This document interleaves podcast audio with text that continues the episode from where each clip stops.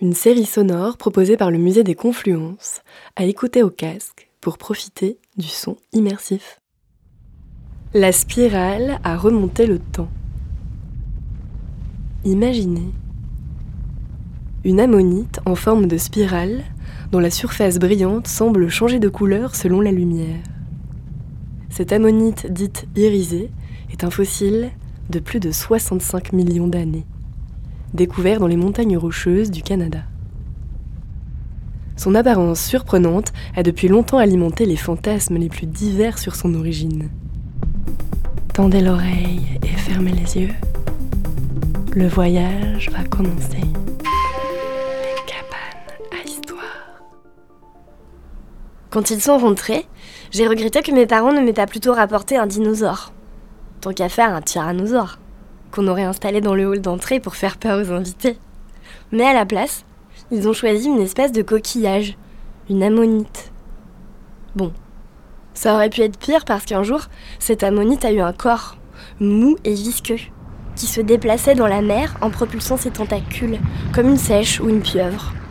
Et mes parents seraient bien capables d'installer une sèche ramollie dans la petite vitrine de ma chambre. Alors heureusement qu'il ne reste que la coquille. Enfin, je dis coquille, mais ce n'est même pas tout à fait ça. Il n'en reste que ce que la coquille est devenue en se fossilisant. Une coquille transformée en pierre, si vous voulez. D'ailleurs, elle est très lourde pour une coquille vide. Oui, parce qu'à l'intérieur, c'est creux.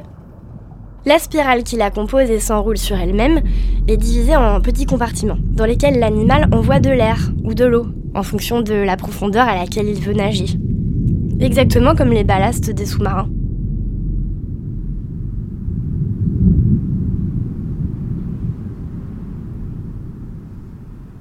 Tout ça, je le sais grâce à Internet. Je n'ai jamais vu de sous-marin, et je n'ai pas vu non plus l'intérieur de la coquille, vu qu'elle est emplie de sédiments qui ont aidé à la transformer en fossile. Il n'y a plus le moindre animal dedans. Il ne reste que de la pierre. Les dernières ammonites vivantes ont disparu il y a 65 millions d'années.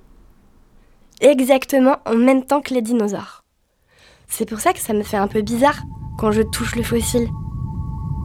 Comme si je touchais plus de 65 millions d'années d'histoire.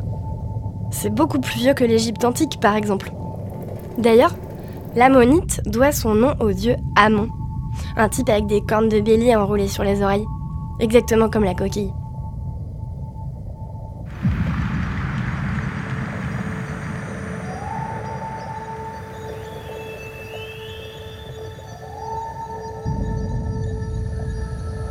Moi, je sais que c'est un fossile parce qu'on me l'a expliqué.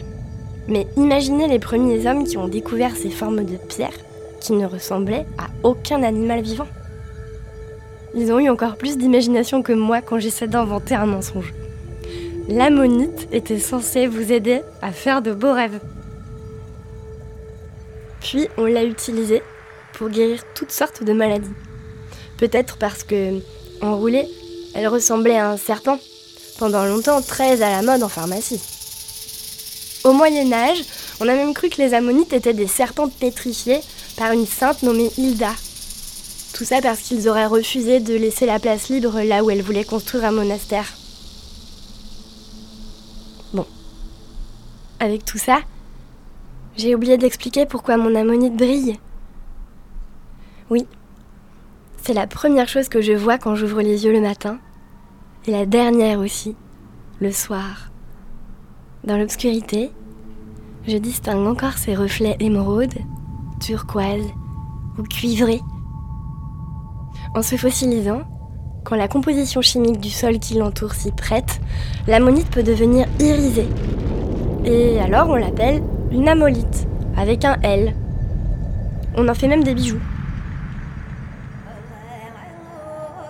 Quand ma mère me l'a donnée, elle m'a raconté la légende des Blackfoot, un peuple amérindien qui vit au pied des montagnes rocheuses au Canada, où ils étaient en vacances.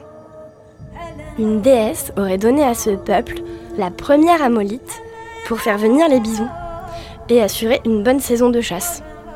Mais la conquête de l'Ouest a décimé les bisons.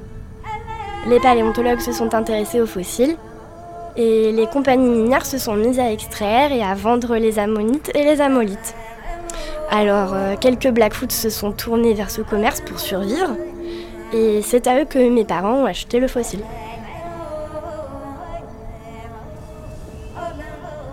Tous les soirs, avant de m'endormir, je la regarde briller dans le noir et je fais un vœu au cas où.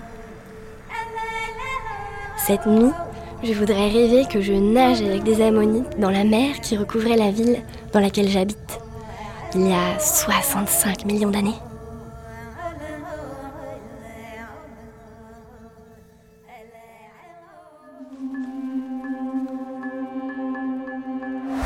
Les cabanes à histoire, tendre l'oreille pour s'ouvrir au monde.